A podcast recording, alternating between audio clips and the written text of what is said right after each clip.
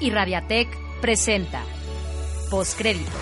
Este programa está enfocado en el mundo del entretenimiento y su alcance en la sociedad. ¿Sigues ahí? Empezamos. Hola, muy buenas tardes y bienvenidos a una nueva emisión de Postcréditos. Yo soy Ángel Irineo. Y yo soy David Rayek. Y el día de hoy vamos a hablar de una noticia muy importante, pues que tiene trasfondo en nuestra vida diaria y es Disney Plus. El día de mañana, eh, martes 12 de septiembre, va a entrar al mercado esta nueva plataforma creada por Disney. Y con la entrada de esta nueva plataforma, todo el mercado de video en demanda va a ser va a ser bastante modificado. ¿Por qué? Porque esto implica que Netflix tenga que sacar todo el contenido de Disney de su plataforma. Pues sí, recordemos que Netflix como una de las primicias de este modo de plataforma de streaming, pues sí se va a ver un poco afectado, sobre todo porque Disney Plus solo tendrá contenido producido por todo el conglomerado de Disney, lo que va a incluir a Fox, a Marvel, ABC, ESPN, cosas que sí son bastante importantes, sobre todo pues en Marvel tiene todas las películas que son una joya y que se tiene que ver todas las producciones de Fox. Entonces esta cuestión sí se va a ver un poco, digamos, pues vamos a ver una guerra entre lo que va a ser la nueva plataforma que se lanza mañana en Estados Unidos y la plataforma que ya conocemos de Netflix. ¿Por qué? Porque el hecho de que se tenga que desplazar el contenido, Netflix lleva una ventaja, que va, su ventaja es que ya produce contenido propio, que ha tenido series muy buenas que son propias, como Stranger Things, Orange is the New Black, Elite, La Casa de las Flores, películas como Roma, que fue merecedora al Oscar. Entonces, en ese sentido va ganando, pero pues también está esta cuestión.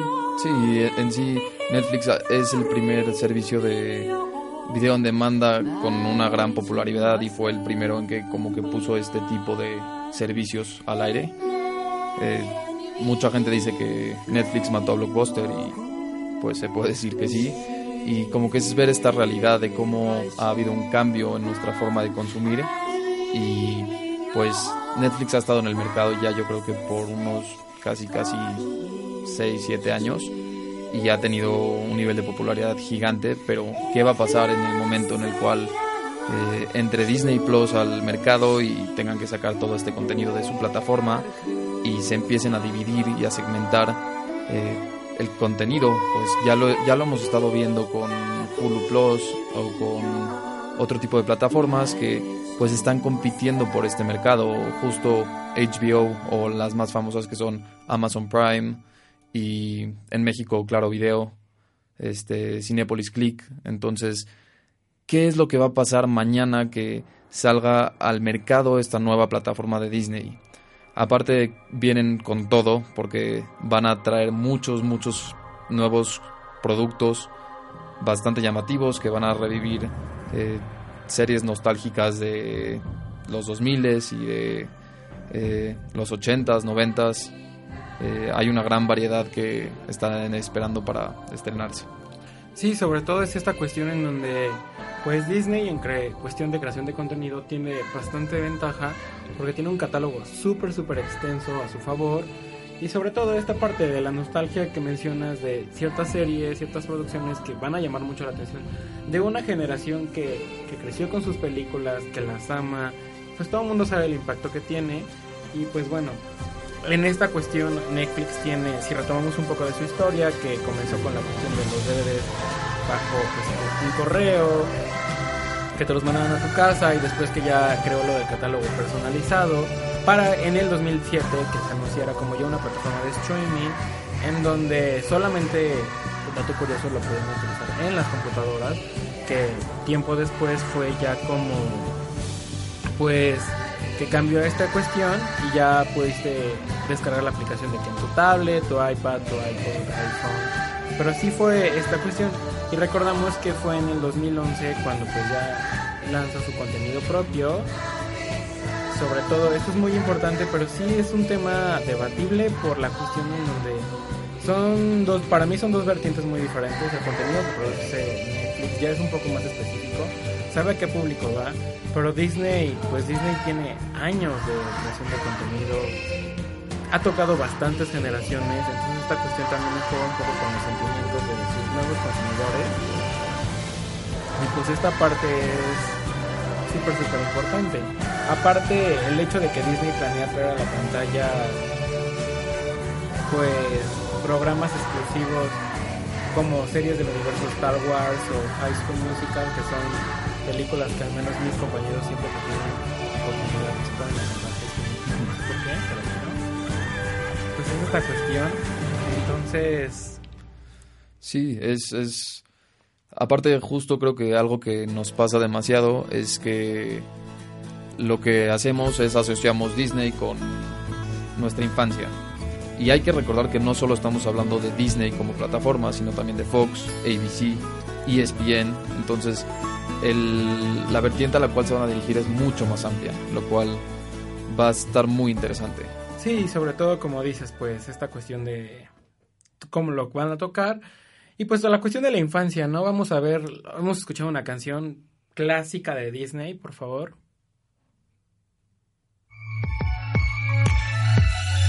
Postcréditos. Nos quedamos hasta el final. Síguenos en Twitter como arroba postcréditostech.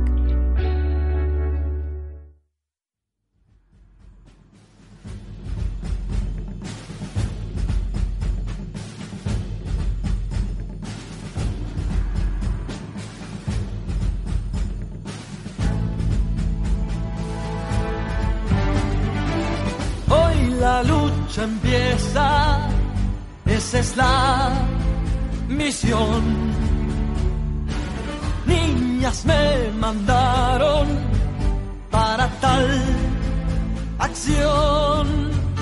Es la chusma peor que he visto aquí. Entenderán lo que es virtud. Hombres fuertes de acción serán hoy mantener la calma en la tempestad.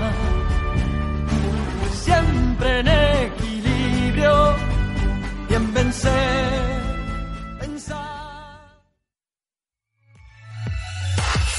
El cierre del telón, los aplausos y los créditos no marcan el término. Son el principio de cómo una pieza de entretenimiento nos impacta. Postcréditos nosotros nos quedamos hasta el final. Bienvenidos de regreso, este, bienvenidos a Postcréditos. Aquí seguimos hablando sobre el impacto del streaming o de consumo de video en demanda en nuestra vida diaria y cómo ha afectado nuestras vidas y cómo las va a cambiar después de que Disney saque su plataforma al mercado.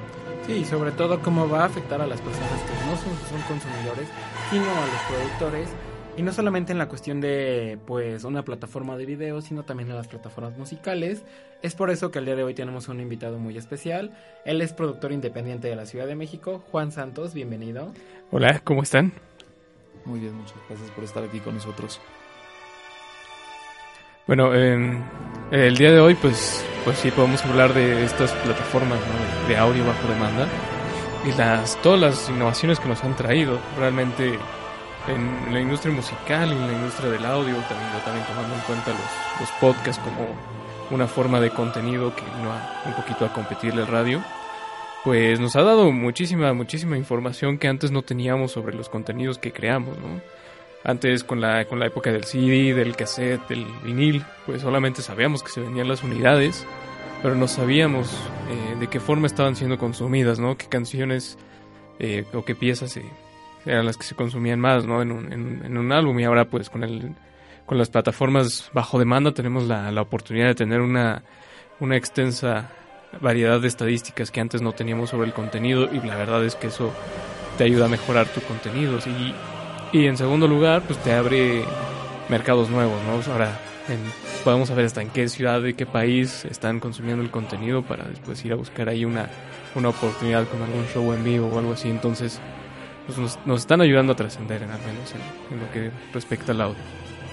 Bueno, en, no solo la cuestión del audio, sino recordando en una entrevista pasada tú nos comentabas que bajo tu trayectoria era muy marcada la cuestión de Disney porque eres un fiel fan, un seguidor Entonces, pues está esta cuestión de...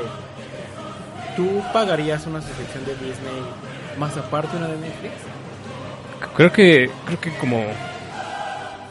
Creo que eso es algo que, es, que, hay, que, hay, que, hay que analizar bastante bien, porque bueno, o sea, Netflix era una muy buena alternativa de, de para tener contenido bajo demanda, ¿no? Como diferente al cable o otras cosas por el estilo, que pues te ofrecía una buena cantidad de contenido por una cantidad de, por un precio bastante, bastante más bajo que las otras, que los otros medios tradicionales.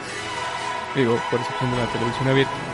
Y ah, bueno, ahora, ahora en estos días que pues Netflix ha demostrado que es un modelo de negocio bastante, bastante viable, pues ahora todas las grandes productoras quieren tener el propio, ¿no? Entonces, pues creo que para poder volver a tener algo como lo que teníamos cuando Netflix iba empezando, que pues tenía prácticamente todo de todas las grandes productoras, pues ahora está segmentado, ¿no? Entonces, pues creo que creo que al cliente lo van a dejar con una dura decisión de si vale la pena o no tener ahora que pagar 3, 4, 5 suscripciones al mismo tiempo para tener los contenidos que teníamos hace 3 años.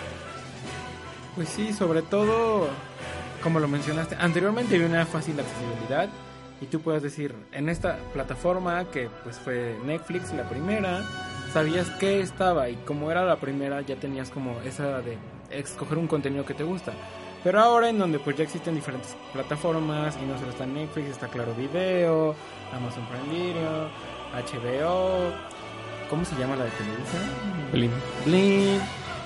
Y entonces pues que ya están como que segmentando demasiado y sobre todo separando, pues sí está un poco difícil porque pues llega este momento en donde Disney tiene bastante contenido, lo va a sacar de las demás plataformas para tenerlo en solo su plataforma y es en el momento en donde dices, pues qué onda.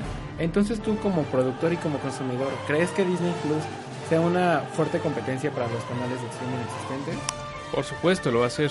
Eh, la verdad es que va, también va, va a tener ahí algo algo interesante que veremos más adelante sobre distribución, porque bueno, ahorita Netflix está haciendo un buen parteaguas en pues en saltarse la distribución, ¿no? Ya no, sus, muchos de sus contenidos cinematográficos no llegan a salas.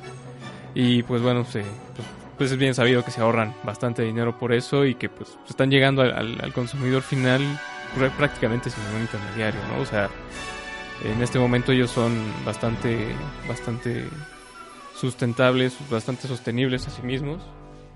Y pues es algo que vamos a ver si Disney decide retomar o no, ¿no? O sea, Disney pues la verdad es que en taquilla le va bastante bien con cualquiera de los contenidos que produzca, entonces no sé cómo, cómo ellos se vayan a adaptar a este cambio que está intentando dar Netflix en el modelo de negocio. Sí, sobre todo está la parte en la que en cuánto tiempo después de haber estado en taquilla van a subir a la plataforma su contenido. Pues, honestamente para mí sería como puedo esperar. ¿Sabes? Hay cosas en las que sí puedo esperar. Exacto, y algo muy interesante que nos comentas es el impacto a nivel mercado.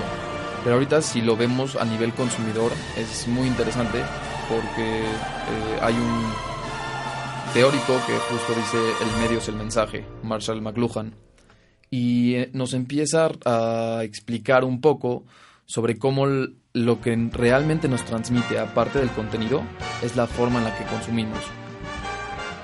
¿Qué impacto tú crees que está teniendo el streaming en la vida diaria de las personas? Pues la verdad es que en el, streaming nos está dando pues nos está dando más facilidad que nunca para poder consumir contenido, ¿no? O sea, cuál sea su naturaleza. O sea, la verdad es que pues, te puedes subir así a, al metro, te vas en Uber o lo que quieras y pues vas viendo una serie, ¿no? Vas viendo, vas escuchando música, que, que me hace bastante curioso, ¿no? Que eh, pues prácticamente en cualquier lugar puedes consumir ahora el, contenido, no, no necesitas ser realmente una pantalla como, antes, ¿no? Para la pantalla de tu casa una. Es bastante portable y creo que eso es algo que, que, que, que, está cambiando nuestra forma de ocio, ¿no? Porque pues bueno, por decir algo en el tu transporte diario, pues decías, bueno, tengo media hora, puedo ver un capítulo de una serie, cual, cual antes no se podía hacer. Entonces creo que creo que va, está, está, haciendo que evolucionen nuestros, nuestras formas de, de, cómo usamos nuestro tiempo de ocio. Totalmente de acuerdo y creo que también postula una interrogante en cuanto a a una problemática que son las adicciones, el binge watching. Este, como tenemos esta, este fácil acceso y esta, este enorme espectro de posibilidades de qué queremos ver, realmente ya no nos aburrimos. Entonces podemos escoger qué queremos ver, cuántas veces lo queremos ver, cómo lo queremos ver, en dónde y básicamente el servicio está a nuestros pies. Este, existe otro teórico que se llama Nicholas Carr que hizo un estudio sobre cómo Internet estaba afectando nuestras mentes y la plasticidad que nuestro cerebro tiene y cómo ésta se va adecuando a, a pues el Internet. Existe también un estudio sobre cómo nos hemos vuelto tan impacientes.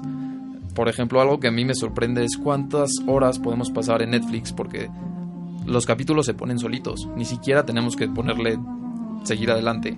O sea, después, creo que es después de tres capítulos que ves consecutivamente, te pregunta, ¿sigues viendo? Entonces es bastante interesante cómo nos está afectando, si se están creando adicciones, si se están creando problemas a partir de este tipo de plataformas. Sí, sobre todo está esta cuestión en la que yo al menos me considero ese tipo de personas. Suben una nueva serie, una nueva temporada y cuestión de un día se termina. Creo que eso es muy importante, esa cuestión de se puede generar una adicción porque, pues sí, lo tienes tan fácil y el hecho de que sea todo corrido y demás, te da un momento en donde dices como, chin, ya me terminé la temporada de esta serie. Lo cual yo a nivel personal lo he visto mucho, que cuando es una serie que ya está en una plataforma es más fácil que yo la vea más rápido a cuando es una serie que apenas va saliendo y que puedes encontrar los capítulos en internet. Entonces está toda esta cuestión. Sí, la verdad es que está cambiando muchísimo la experiencia y como bien lo dices tú, la, experiencia que nosotros tuvimos de esperar una semana, un mes, un año para ver el siguiente capítulo o la siguiente parte de la película es verdad que nunca nadie más va a volver a tener, porque pues, como tú dices, ahora podemos ver todo en, un día. Siquiera los comerciales, o sea, ya no hay comerciales, ya no tienes que esperar a que vuelva a, a empezar la, la serie, que es algo que sí realmente nos está afectando y está afectando nuestras, nuestra paciencia, nuestra capacidad de, de esperar. Pero es bastante interesante. Muchísimas gracias por estar aquí con nosotros. Realmente nos ilustraste mucho sobre estos nuevos servicios. A ustedes por la invitación. De verdad, Juan, te agradecemos mucho y pues nos veremos en una siguiente transmisión de postcréditos para hablar de acerca de otro tema que impacte a la sociedad. Yo soy Ángel Irineo. Y yo soy David Rayek. Y en la cabina, gracias a Erika, Mariana y Santiago y a nuestro invitado Juan Santos. Hasta la próxima. Gracias por sintonizarnos. Recuerden que nosotros tampoco acabamos en el punto final.